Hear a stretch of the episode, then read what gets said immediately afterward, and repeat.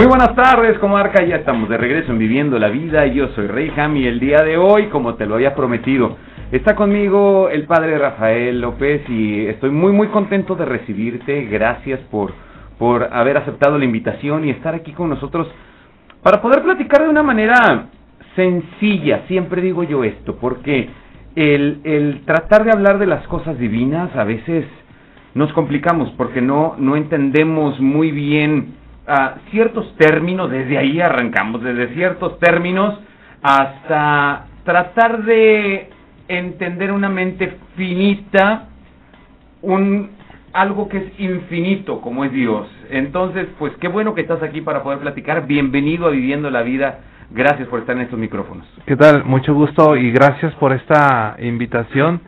Eh, me da mucho gusto verte y me da mucho gusto saludar a nuestros radioescuchas. A mí siempre me ha apasionado la radio y, y qué bueno que, en estos días eh, pues estamos entrando en, en, algo que nosotros le llamamos la Semana Santa. Vamos a empezar por los nombres, ¿verdad? Desde lo que es, el inicio. Semana Santa. Fíjate, tiene varios nombres. Le llaman Semana Santa, Semana Mayor, o, o también le llaman los días santos. Entonces, bueno, ya desde ahí te va diciendo, estos días tienen algo especial. Ajá. Y aquí en nuestra región, en nuestra comarca lagunera, estos días tienen algo especial. Si te has dado cuenta, el clima, eh, los ventarrones, o sea, siempre hay algo especial. Semana Santa. ¿Por qué Semana Santa? Porque celebramos tres cosas. La pasión, la muerte y la resurrección de nuestro Señor Jesucristo. Ok. Que en todas las religiones del mundo entero, en todos los, los, rituales que hay, conocen a Jesús o saben o han escuchado, mm. porque eso es algo mundial, no es algo de, de, una iglesia o de una religión, es algo mundial. Sí. Entonces, esta semana viene desde una tradición que es la primer luna llena de primavera. Ok. Entonces, Primero la Semana Santa se determina de acuerdo a la luna llena. Ok. Ah, eh, ya ves que en la televisión, en el radio nos dicen, estamos en tal fase lunar, luna menguante, luna creciente, luna llena, luna nueva. Bueno, la primera luna eh, llena, de, de, la primavera. La primavera la celebramos el 21, de abril. La primera es Semana Santa. Ok, perfecto. Por eso siempre el, el, el sábado santo, o como mucha gente le dice, sábado de gloria, sí hay una luna hermosa. Sí. Porque es la primera luna. La palabra técnica sería el plenilunio de primavera. Ok. O ya todavía más técnico, el 14 de Disán. Pero vámonos con la luna. Que como quiera determinando esto que acabas de decir, padre, este... Eh, es por eso que cambian las fechas cada año, con diferencia de una semana o un poquito más, un poquito menos. A veces la celebramos en marzo, a veces ya nos toca en abril o un poquito avanzada las fechas. ¿no? Esa es la razón. Tiene que ver con el ciclo lunar. Perfecto. Entonces, el ciclo lunar son de 28 días. Entonces el ciclo lunar va determinando los tiempos o las estaciones. Venga. Entonces por eso a veces la Semana Santa está muy adelante o a veces está muy atrás en, en torno a marzo y abril. Nunca la Semana Santa va a caer en febrero, ni nunca va a caer en mayo, siempre en este lapso de 28 días. Y bueno, iniciamos la Semana Santa este eh, domingo 28 de marzo con una celebración que es el Domingo de Ramos. Ajá. ¿Qué, celebramos ahí? Pues a Jesús le, le, decían, no vayas a Jerusalén porque te van a matar. ¿Quiénes lo querían matar? Pues hay todo hay un conflicto ahí de, de, poderosos. Sí. Está por un lado el Imperio Romano, por otro lado la casta sacerdotal y por otro lado las personas que no veían con buenos ojos a Jesús, que eran los fariseos, okay. sí, que también son judíos, pero bueno, era parte también de, de, las personalidades que estaban en ese ambiente. Como extremistas se les podría conocer. Mira, los, los fariseos eran hombres buenos. O sea, a veces los catalogamos de manera negativa. No, los, los fariseos eran hombres cumplidores de la ley. Claro. O sea, eran las personas justas, rectas, responsables, y había personas buenas dentro de los fariseos. Sí, claro. Pero algunos, como Jesús les decía, se les olvidó el amor mm. y se fueron por la práctica. Pues el, el, fariseísmo. Sí, claro. ¿Verdad? Pero el fariseo es una persona. Sí, sí, una persona buena. conociente de la palabra o de la ley en este caso y que la aplicaba al pie de la letra. y ahí es donde llegaba a, rayar en esa en ese extremismo, si lo interpretamos de esa manera. Y, bueno, pues ahorita todavía hay hermanos judíos que vienen de esa tradición los, los judíos ortodoxos que son fieles cumplidores de la ley. O sea, todavía hay judíos cumplidores de la ley y mis respetos. O sea, la comunidad judía en el mundo entero ha hecho una gran labor en, muchos aspectos. En muchos aspectos. Entonces, bueno, nuestros, son nuestros hermanos mayores, decimos nosotros los cristianos, los judíos. Entonces, este domingo de Ramos, Jesús entra a Jerusalén, dice la, la palabra de Dios que entra en un burrito que nadie había montado, que nos habla de la sencillez, de la humildad, a comparación de aquellos tiempos de los que entraban en caballos, en carruajes, sí. o sea, el rey que tenían un nombre o un linaje por así, llamarlo, ¿no? Un linaje casta y, y, y, Jesús, el Hijo de Dios, el Rey de, del universo, pues entra en un burrito. Claro. Entonces la gente lo aclama con alegría porque dice ahí viene el libertador, porque en Jesús veían a un libertador, social, político, o sea, cada quien veía a Jesús como, como pensaba que, que iba a ser así.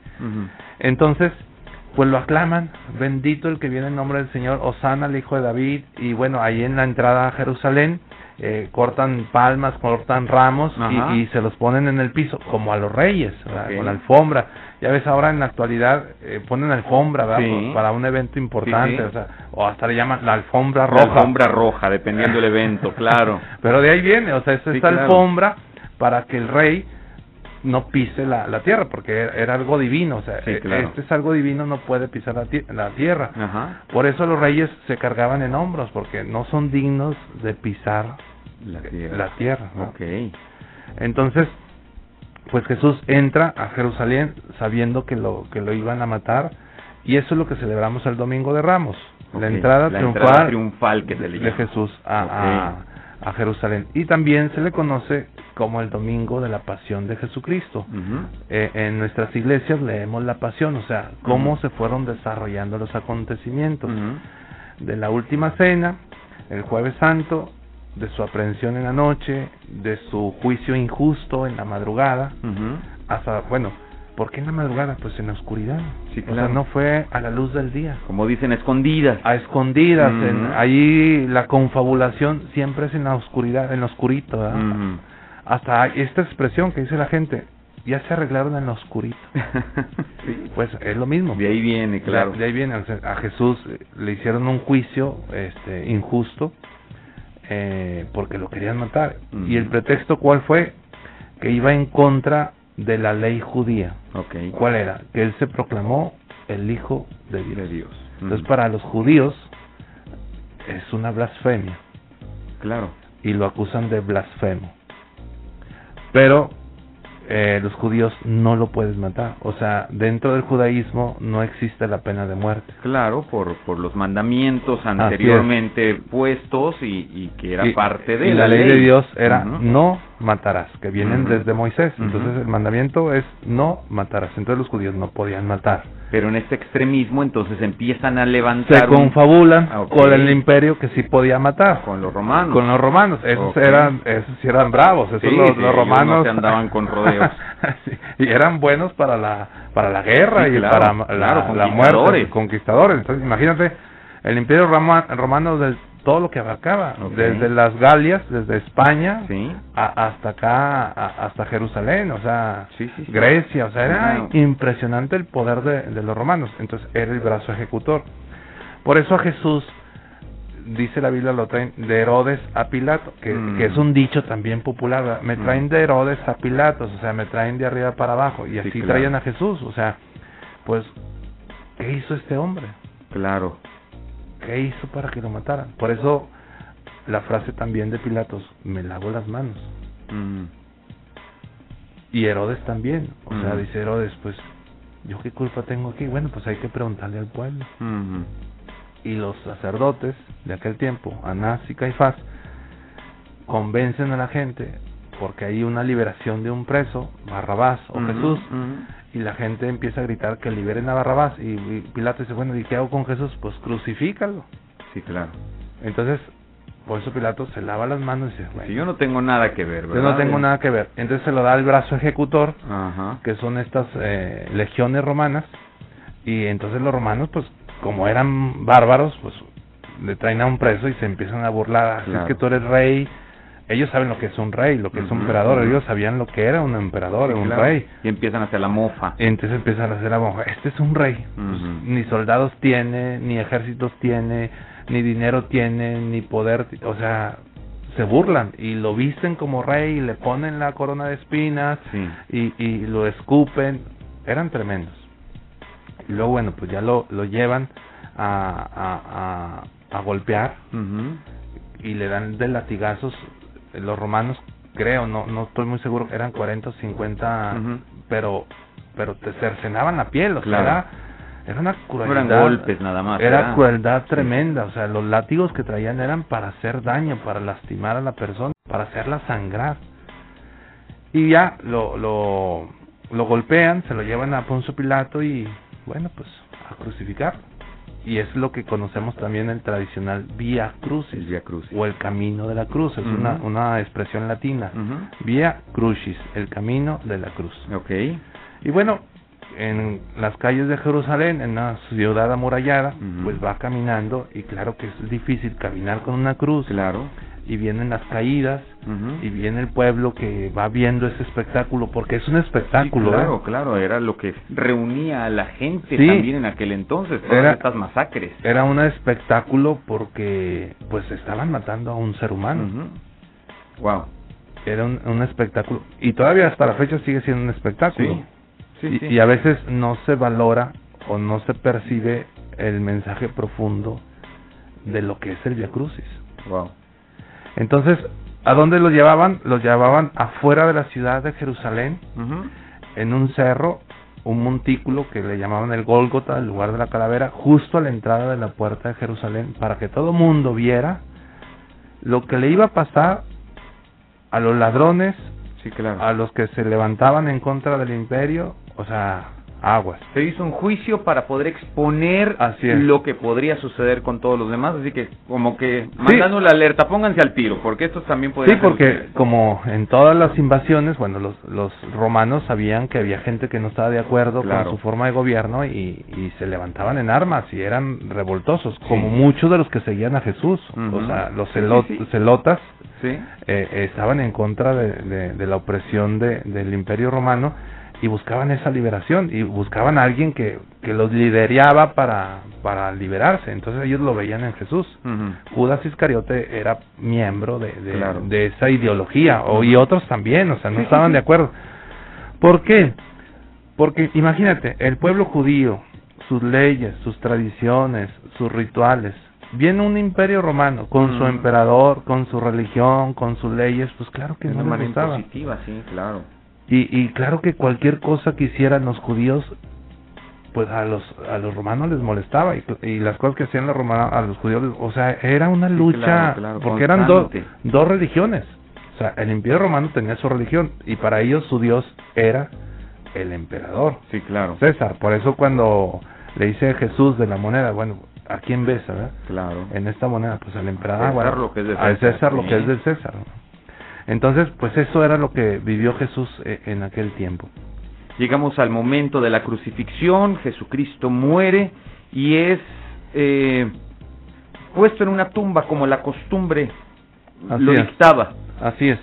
Y sucede lo relevante en lo que celebramos como el Domingo de Resurrección. Así es. Entonces, bueno, eh, está la, Jesús era judío, está la cena pascual, están las fiestas, o sea, eh, recordemos que están celebrando la Pascua, claro. la, la, cena pascual en, en, torno a la fiesta, porque los judíos tenían varias fiestas durante el año. Que la fiesta ya estaba pactada, quiero entender, digamos que las fechas de la celebración de la Pascua era una celebración ya determinada en, eh, en cierto fecha, en cierto momento. Claro. Y coincide todo eso de la aprehensión de Jesucristo y es por eso la combinación y de repente también los términos que hablamos. Es que es es Semana de Pascua, ah, Chihuahua, a ver qué tiene que ver la Pascua, son dos eventos eh, claro. diferentes coincidiendo en un mismo Coinciden en ese mismo momento. Exactamente. los judíos están en, su fiesta, se están preparando para la Pascua, ellos están celebrando la liberación de esclavitud del pueblo de, de, egipcio, porque también los judíos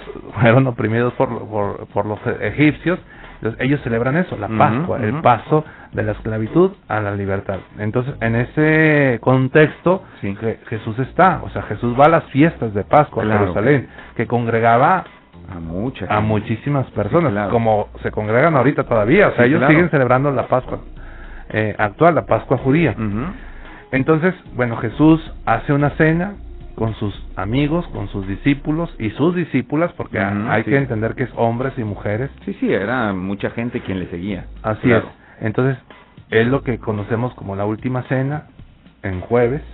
O sea, Jesús se despide de sus, de sus amigos, hace esta última cena. Para nosotros los cristianos es la institución de la cena, de la Eucaristía.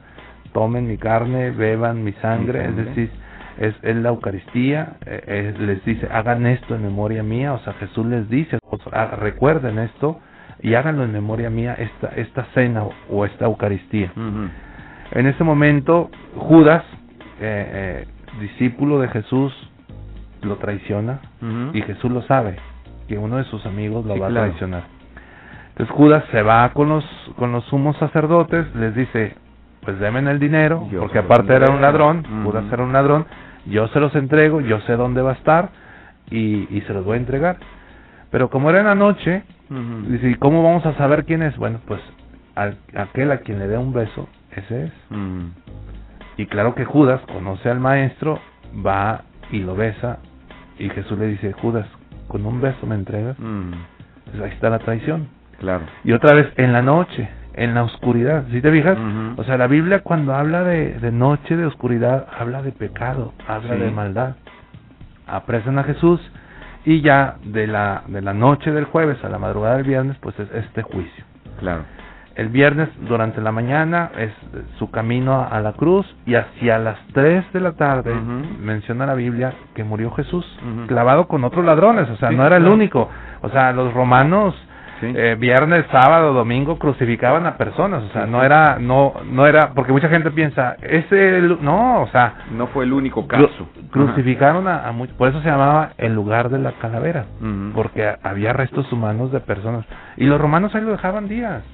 O sea, las personas ahí duraban días y los perros, eh, las aves, eh, se comían los cuerpos. Era un castigo terrible. Sí, sí, sí. Terrible, terrible. A veces lo leemos muy a la ligera, pero cuando podemos profundizar un poquito en la historia nos damos cuenta que no es un proceso que solamente se cuente de dos, tres palabras, sino tiene un trasfondo poderosísimo que, que no cualquiera tendría la capacidad de poder soportarlo hasta llegar al momento de la crucifixión. O sea, hay mucha gente que moría en el transcurso, ni siquiera al ni siquiera llegaba a la cruz. Exactamente, por lo doloroso y lo fuerte que era este acontecimiento. Padre, tengo que irme a un corte comercial. Está bastante buena la, la historia, pero ahorita la continuamos, volviendo del corte. Estamos en Viviendo la Vida, hoy estamos hablando de la Semana Santa, así que no le cambies, quédate con nosotros. Si estás trabajando en algo que te importa de verdad, nadie tiene que empujarte. Tu visión te empuja. Vamos a un pequeño corte. Estás en Viviendo la Vida con Rayham. Somos la radio grande de Coahuila.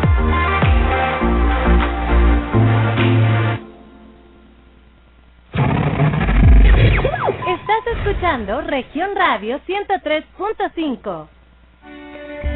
Pastas La Moderna promueve el siguiente negocio en apoyo al comercio local. Amigos y familia lagunera, Tiendas Lugo ofrece un gran servicio al cliente, variedad de productos, precios y ofertas increíbles. Tienen todas las medidas de higiene y precaución para el COVID-19. Seis sucursales abiertas toda la semana. Tiendas Lugo, productos a mayoreo, la mejor opción. ¿Qué esperas para venir a hacer tu mandado? Tiendas Lugo, el rey del ahorro.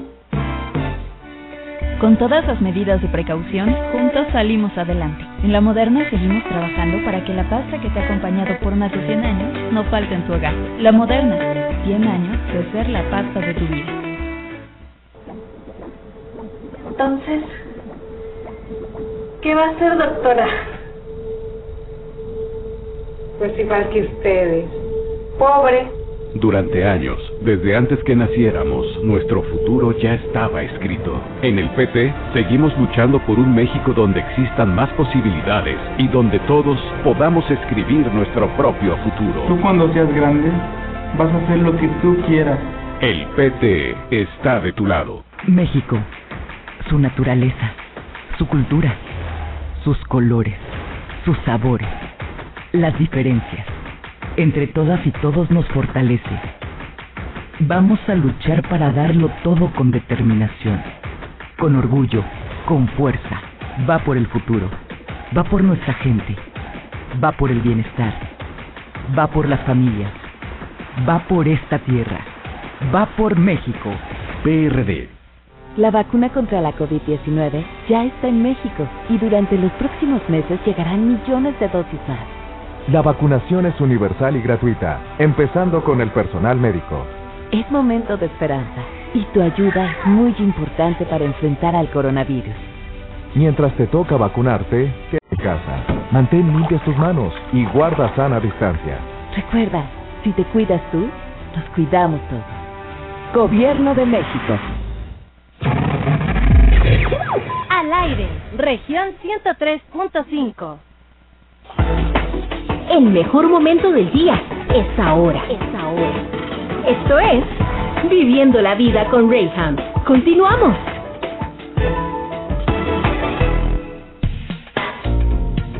Pues Heaven o pues no hay nada más. Ya, ya estoy aquí, estamos en la plática. Me, avísenme, dijo aquel. ¿Desde dónde se escuchó? No, no es cierto. Hoy está el padre Rafael López conmigo y en una amena plática estamos recordando todo esto que es la celebración de la Semana Santa. Terminamos y me gustaría que, pudiéramos terminar esta historia que nos enmarca el trasfondo de historia de lo que celebramos el día de hoy.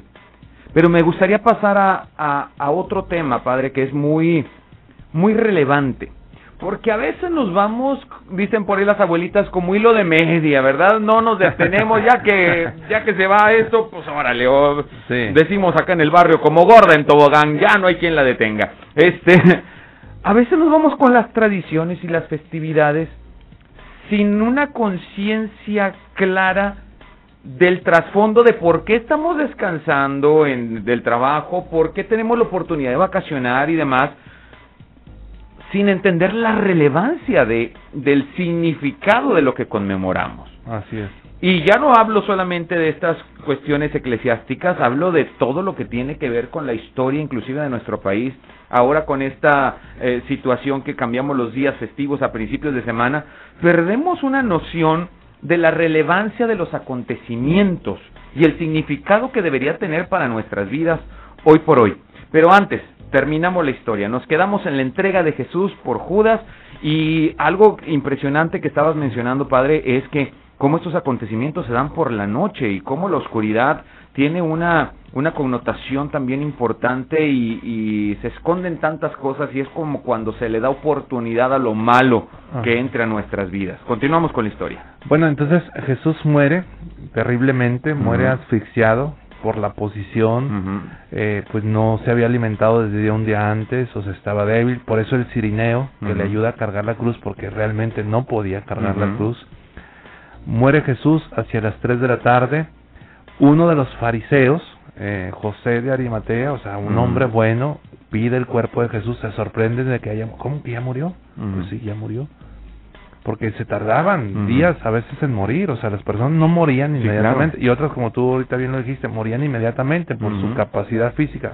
Jesús, al ser tan golpeado, al ser tan humillado, pues pierde la vida de esta manera, la, la, la, pierde en la cruz, eh, pues todo mundo triste, decepcionado, desilusionado, como lo narran los evangelistas, especialmente ya la segunda parte del Evangelio de Lucas, en el libro de los Hechos de los Apóstoles nos hablan de esto.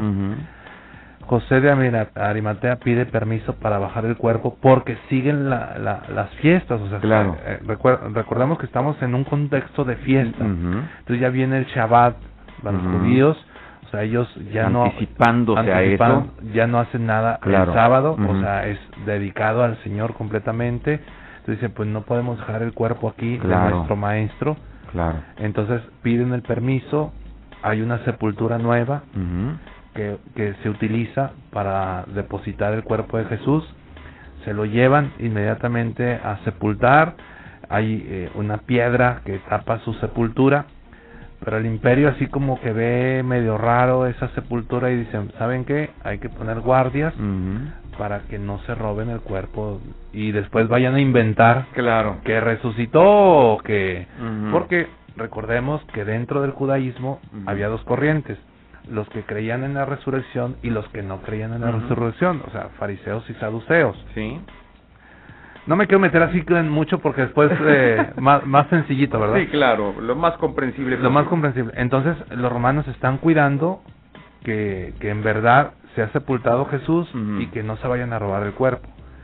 Los judíos al día siguiente pues no podían hacer nada de trabajo, era un día dedicado a la oración, era del, de- de- de- del Señor o el día de, que ellos dedicaban Sí, claro. para, para sus rituales eh, judíos, entonces pues no, no pueden preparar el cuerpo de Jesús por la rapidez Sí, sí, entonces la las mujeres piden eh, pues lo necesario para preparar el cuerpo de Jesús. ¿Qué hacían? Lo envolvían en sábanas, les ponían aceites, eh, una claro. forma de, de preparación del cuerpo, lo que ahorita nosotros llamamos eh, cuando los llevamos a las funerarias, ¿verdad? Que lo- los Ujú. embalsaman, los preparan el cuerpo. En, en aquel tiempo igual también los judíos preparaban y los preparaban con aceites Claro. sobre todo aceites aromáticos. Entonces ellos, eh, ellas van muy temprano de madrugada el domingo, pues para preparar el cuerpo. Sí, ter- de terminar, Jesús. digamos, lo terminar que quedó lo, pendiente, lo que ¿no? se hace regularmente cuando sepultan a- Claro. a, una persona. Entonces pues van primero preocupadas quién les va a abrir la sepultura, Claro. pero llegan y se sorprenden de que la piedra está movida y que los soldados están dormidos entonces dicen, ¿y dónde está el Señor? O sea, ¿quién se lo llevó? Y se les aparece el ángel y les dice, Jesús no está aquí, Jesús ha resucitado, como lo había dicho. Inmediatamente las mujeres, especialmente María Magdalena, va y les avisa a los apóstoles que estaban encerrados porque tenían miedo. Si mataron al maestro, pues sí, también claro, matan a- hay un temor generalizado en todos los a los discípulos, entonces va y les dice, no está el No cuerpo, está. o sea, ha resucitado. Entonces salen los apóstoles a, a, a buscar a, a Jesús y en verdad, y encuentran sus sábanas y en verdad ha resucitado. O sea, em- empiezan a, a recordar todo lo que Jesús les había dicho, Sí, todo lo que Jesús les había dicho. Hay un pasaje muy hermoso que se llama Los, los peregrinos de Maús, que se, se regresan decepcionados y tristes porque habían matado a Jesús en la cruz. Y Jesús se les aparece en el camino. ¿Y de qué vienen platicando? Así como que, Sí. oye, que pues que tú no sabes todo lo que pasó en Jerusalén, que tú no te has dado cuenta que, que ese hombre que era bueno, que curaba, que sanaba, que... Y Jesús les dijo, oigan, pero él no les enseñó, no les dijo, y les empezó.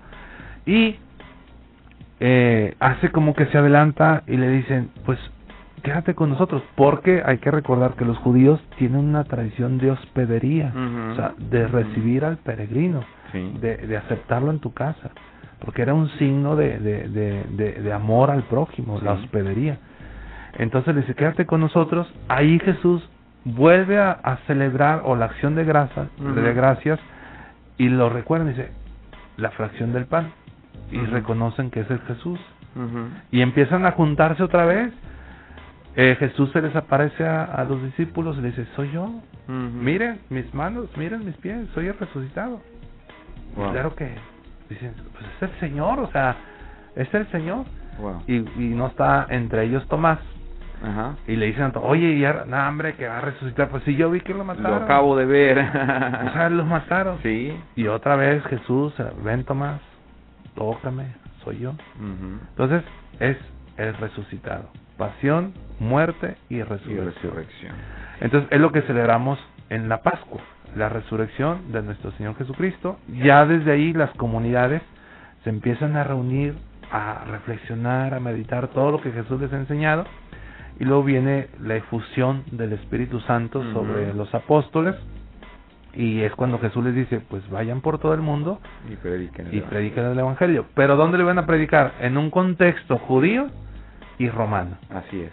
Entonces empieza a surgir a los caminantes. Estos son los caminantes. Y luego después les empiezan a llamar los cristianos. ¿sí? Y empieza a... a, a, a- Sí es un título que fue otorgado. Así es. Porque se reconoce en la misma Biblia Así cuando, cuando les empiezan a poner este mote a, a- de los, a los caminantes sí. o de los cristianos. Y, y en un tiempo también de los iluminados. ¿Por qué? Porque para iniciarse en el camino era necesario bautizarse. Entonces se bautizaban y al salir del bautismo los iluminaban con la luz. Recordemos la oscuridad. Sí, la claro. oscuridad es pecado, es maldad. La luz es, eh, es alegría, es guía, es verdad. Entonces es los bautizados y empiezan a bautizar a niños, a adultos mayores, a todos, o sea, a toda la familia Claro. empiezan a bautizarla para ser miembros de esa comunidad. Y empieza a surgir pequeñas comunidades. De ahí viene la eclesia. Eclesia es comunidad viene del griego. Recordemos que venimos de un contexto romano, judío, pero también Sí. griego, porque Claro. también fueron invadidos por los griegos. Claro, Ese claro. pueblo, pueblo, pueblo judío Bueno, fue invadido fue golpeado y por- todavía, ¿eh? Sí, todavía sigue sufriendo, a la fecha sigue sufriendo este pueblo. Bueno, entonces la iglesia es eso, la comunidad y se, se forman las pequeñas comunidades y, y, por ejemplo San Pablo que empieza a Mm. viajar sus viajes apostólicos los discípulos empiezan a predicar y llega un momento dentro de la historia en que el emperador romano se convierte al cristianismo. Entonces, el cristianismo pasa de ser una religión o, o- o una espiritualidad eh, eh, de catacumbas, de escondidos, porque los perseguían y los mataban. O sea, sí, sí. después de Jesucristo Se volvió un circo, de ahí nace el circo romano. y matan y matan a, a los cristianos y matan a los apóstoles. O sea, la mayoría de los apóstoles fueron martirizados. El único que dicen que murió de anciano es Juan. pero la mayoría de los apóstoles fueron martirizados, les cortaron la cabeza, los golpearon, los crucificaron, o sea, es una iglesia perseguida. Y los primeros mártires cristianos, pues vienen, como tú bien lo dices, del Coliseo, o sea, eran, eran alimento, alimento de, de animales y eran también un espectáculo, los cristianos, los, los devoraban y, y por eso hablamos de los primeros mártires cristianos, eh, Tertuliano, eh, pues to- todos los que los que tenían que San Ignacio, es decir, todos los santos, primeros santos, Sí. nos hablan de, de eso, de cómo fueron eh, Sí, como muertos Martirizados. Martirizados. literal, con- y morían por amor a Cristo. Wow. no, no renunciaban y, y, y lo veían como esa entrega por amor a Cristo. Aquí es donde yo quisiera hacer esta con- eh, eh, convergencia en, en todo esto que es que viene de la historia a nuestro día a día.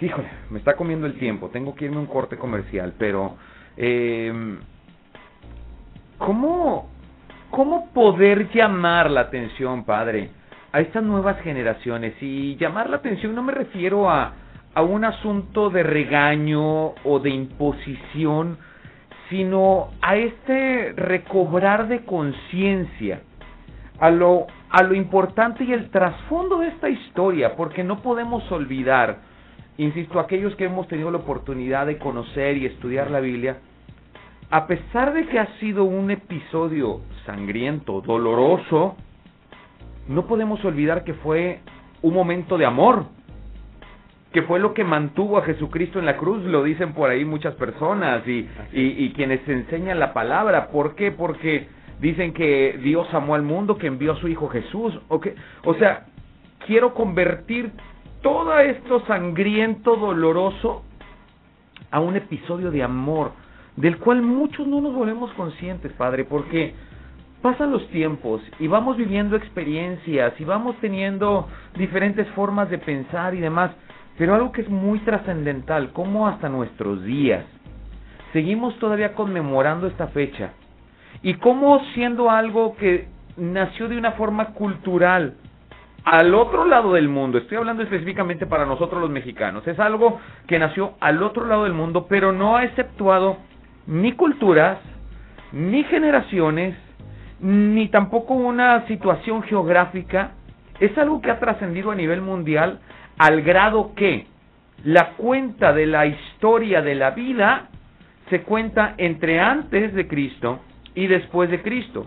Independientemente de aquellas personas que dicen, yo no creo en nada de eso de la religión, yo no creo en nada de, de lo divino y no creo en nada de Jesucristo, pues discúlpame papá, estamos viviendo en el año 2021, o a menos que tú lleves otra cuenta, pero pues estarías viviendo en contra de todo lo estipulado a nivel mundial, ¿no?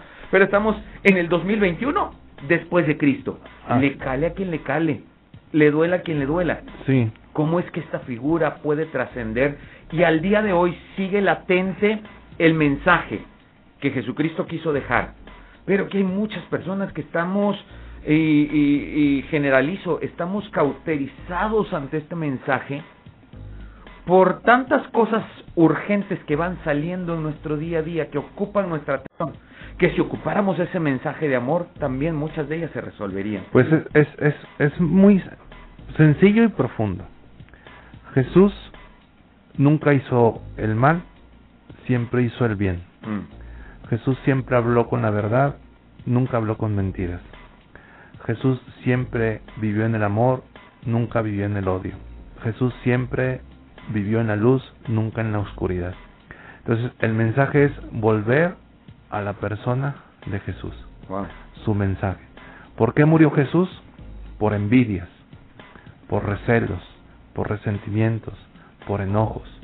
Porque él, siendo un hombre justo, fue muerto en una injusticia.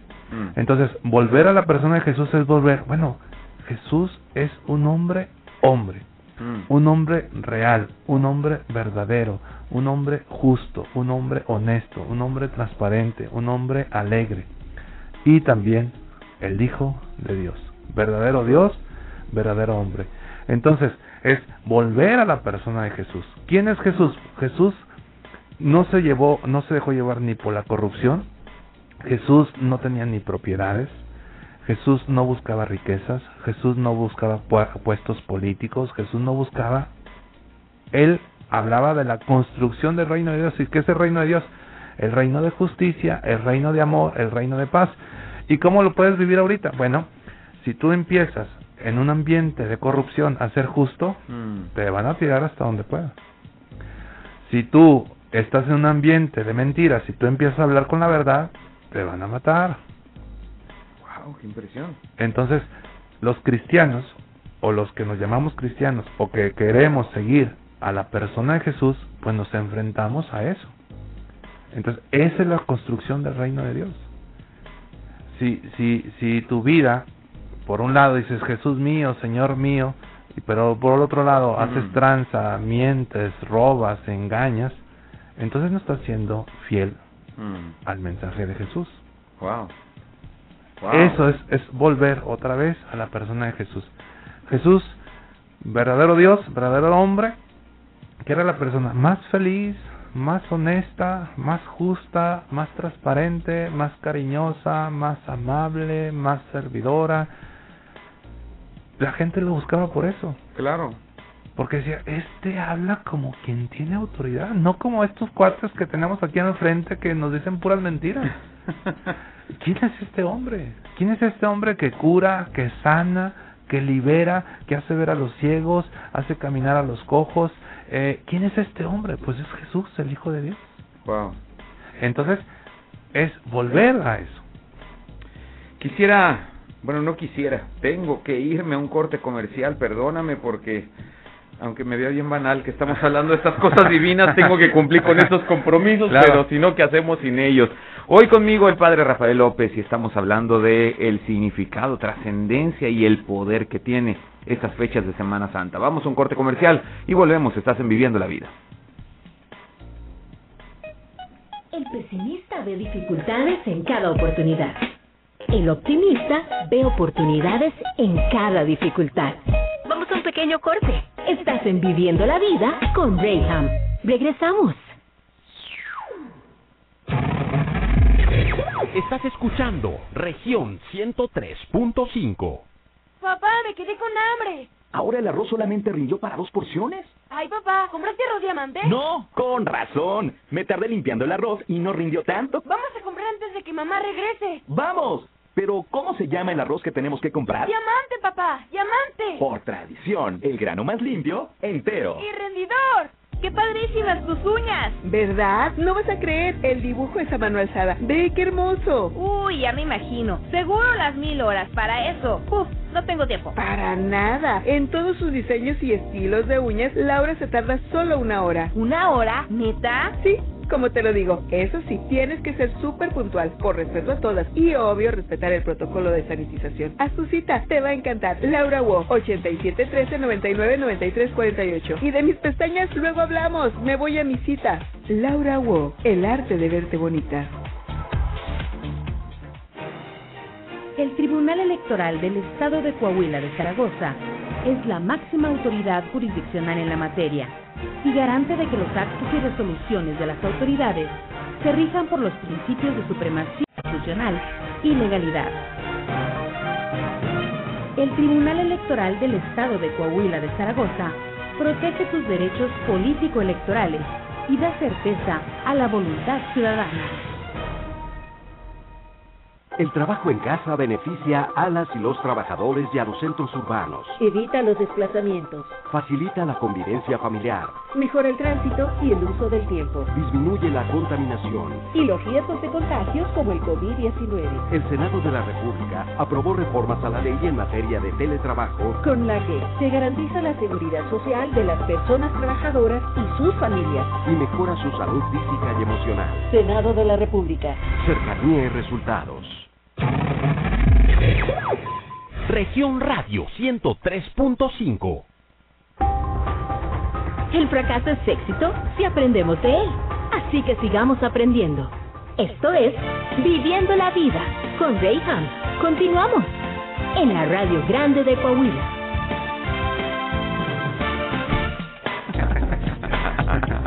Ya estamos de regreso, yo estoy estrenando productor y cómo presiona Chihuahua.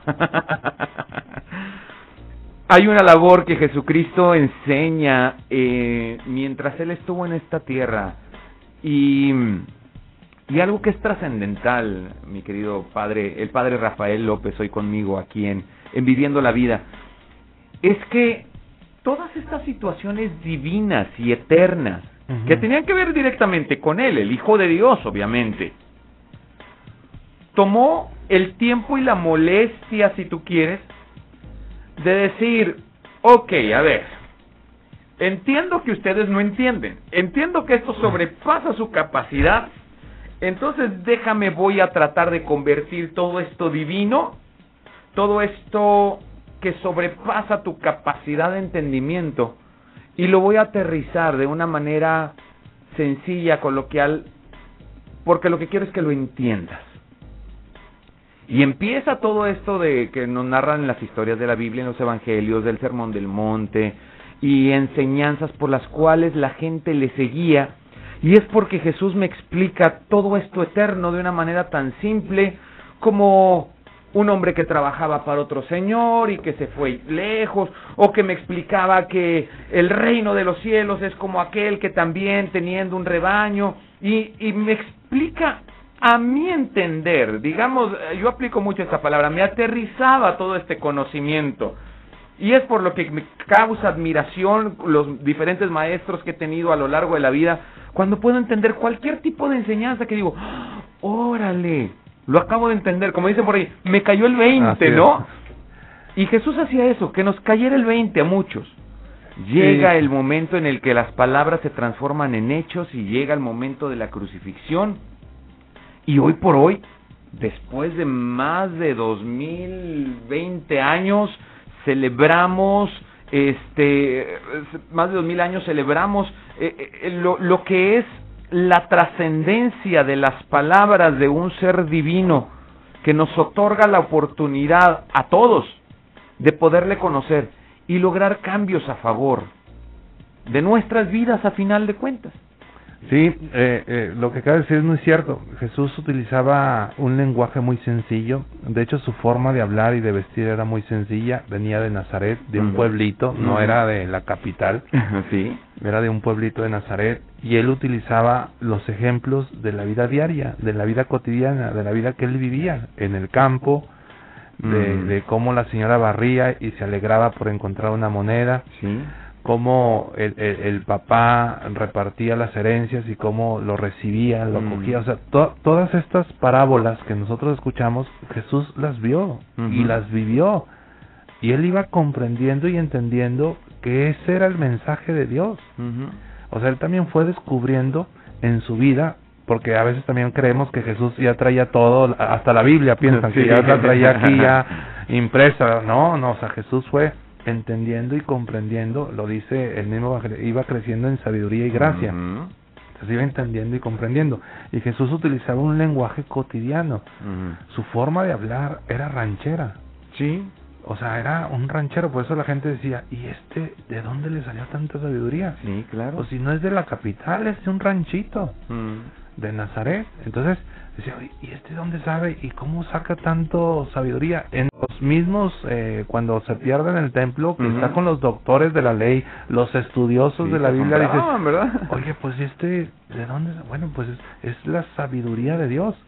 O sea, eh, eh, la enseñanza era Dios mismo, o sea, no enseñaba una palabra, Él era la palabra. Mm. Él, él enseñaba, entonces todo lo que enseñaba lo compartía desde su corazón y las personas lo entendían. Jesús lo dice, gracias Padre porque has revelado estas cosas a la gente sencilla y humilde, no a los sabios y a los entendidos, sino a la gente que comprende lo que es el amor.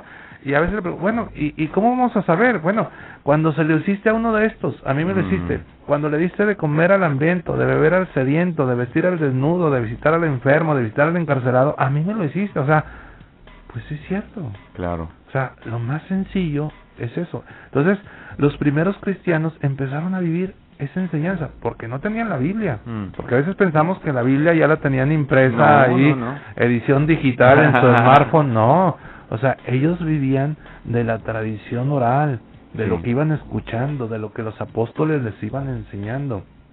Lo dice ahí en, en, en, Hechos de los Apóstoles, ahí en el capítulo 2, se reunían a la oración, a la fracción del pan, a la enseñanza de los apóstoles, a compartir los bienes. O sea, las mm. comunidades se iban formando e iban tomando forma en torno a la comunidad apostólica, en torno a los apóstoles. Y bueno, estas comunidades fueron entendiendo y comprendiendo el mensaje de Jesús de manera sencilla. Claro. Porque no eran biblistas, los apóstoles no eran biblistas, no eran este eh, estudiosos, era gente, pescadores, eran eh, recaudadores de impuestos, eran gente de, de, lo cotidiano. Que se podían encontrar con alguien igual, viviendo las mismas situaciones y circunstancias de vida, bajo otro contexto, porque les había caído el 20 de lo que es, mencionabas tú en el bloque anterior, la vida de Cristo y eso es lo que realmente cambia vidas o transforma vidas. Por eso cuando a Pedro lo ponen delante de los estudiosos, Pedro se avienta un discurso que dicen que hasta mismo Pedro, ¿verdad? De haber dicho. Pues sí, pero pues porque era conducido por la acción del Espíritu Santo. Entonces eh, ahí reconocemos cómo la Iglesia, cómo las comunidades se van formando en torno a la palabra, a la escucha y a la acción del Espíritu Santo y cómo a lo largo de los siglos estas comunidades han ido creciendo y en la actualidad sigue habiendo muerte de cristianos. Sí. O sea, en otras comunidades, en otros pueblos siguen persiguiendo a los cristianos, a los creyentes o seguidores de Cristo, independientemente de la religión. Sí, claro. los siguen matando. Padre, se me acabó el tiempo. Pero antes de despedir, yo quisiera darte unos cuantos minutitos para que pudieras darnos un mensaje a la gente que está escuchando ahorita, que tal vez están envueltos en tantos quehaceres y en tantas distracciones que nos evitan ver lo hermoso de esta fecha y no por el acontecimiento, porque el acontecimiento fue sangriento, lo hermoso de la trascendencia que tiene por el trasfondo que hay en toda esta historia sangrienta de la muerte de Cristo. Hubo algo, hubo algo que lo motivó, hubo algo que lo sostuvo en la cruz. Y hay algo que por generaciones ha sostenido ese mensaje. Más allá de liturgias, más allá de conceptos, más allá de discusiones, inclusive a lo que se ha prestado, que nunca fue el plan o el propósito. Pero mismo Jesucristo fue algo que vivió. Así es.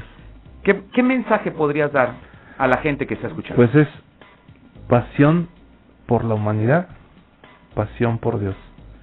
O sea, Jesús nos amaba, Mm. amaba al hombre y a la mujer. Es- estaba apasionado del hombre. Por eso Dios lo envió a su Hijo Jesucristo, porque ama. Mm. Dios nos ama. Ese es el mensaje principal. Dios te ama y te ama tal como eres. Jesús no vino a juzgar a nadie, Jesús no vino a criticar a nadie, Jesús no vino a condenar a nadie, Jesús vino a amar. ¿A quién? Al que ha sido creado por sus manos.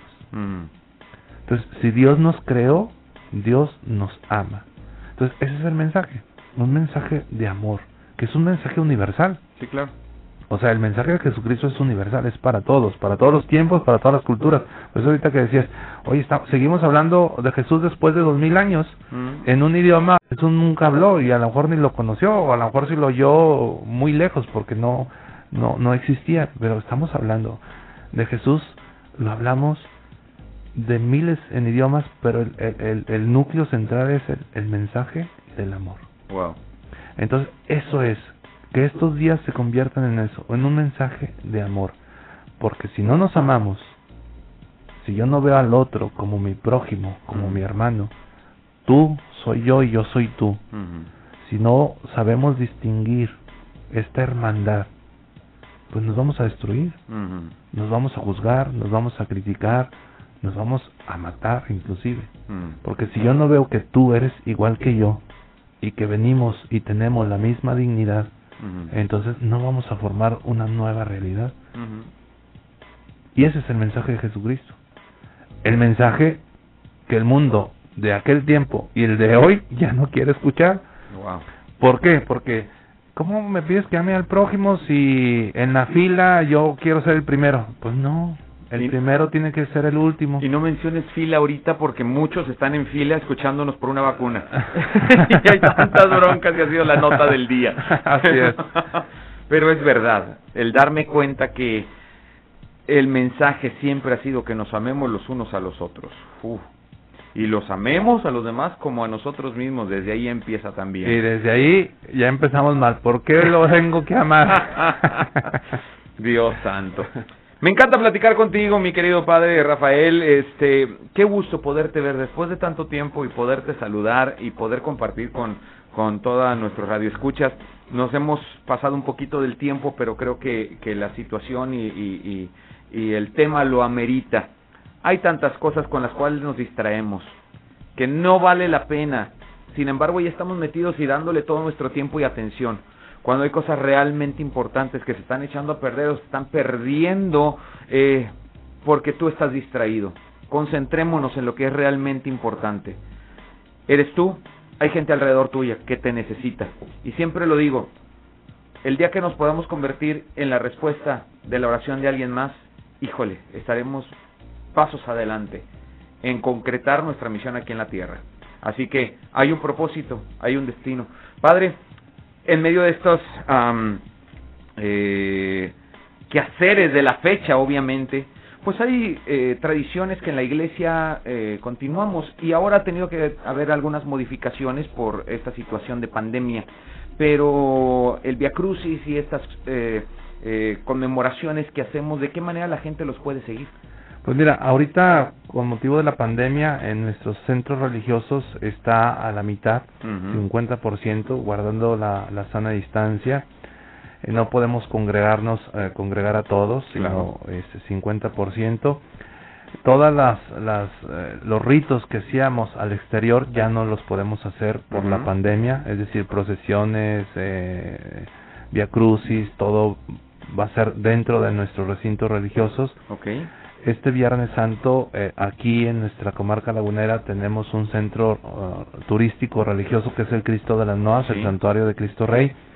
El Viernes Santo va a estar cerrado completamente porque sabemos que, Por que la gente, sí, porque la gente, pues, vámonos al cerro, ¿verdad? Claro.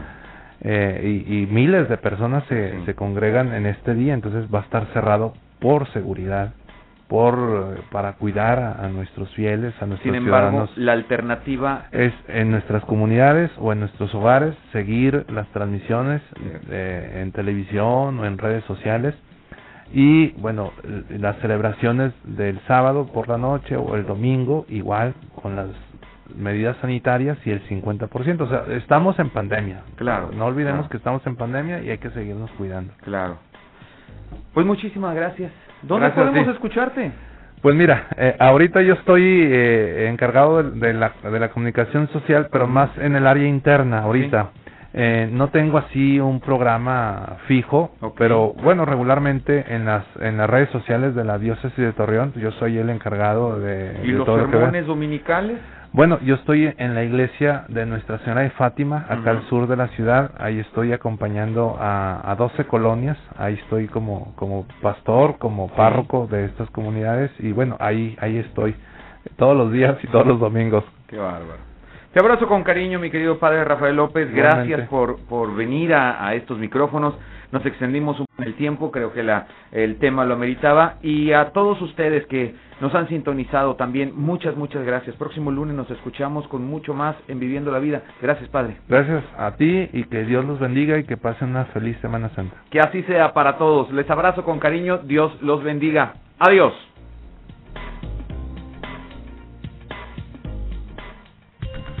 Cada día es un buen día para reinventarse. No te olvides de agradecer por todo lo que te pase y ser feliz, pero sobre todo, haz que este día cuente. Nos escuchamos mañana, 11 a.m. por la 103.5. Esto fue Viviendo la Vida con Reyham. En la Radio Grande de Coahuila. Estás escuchando Región Radio 103.5.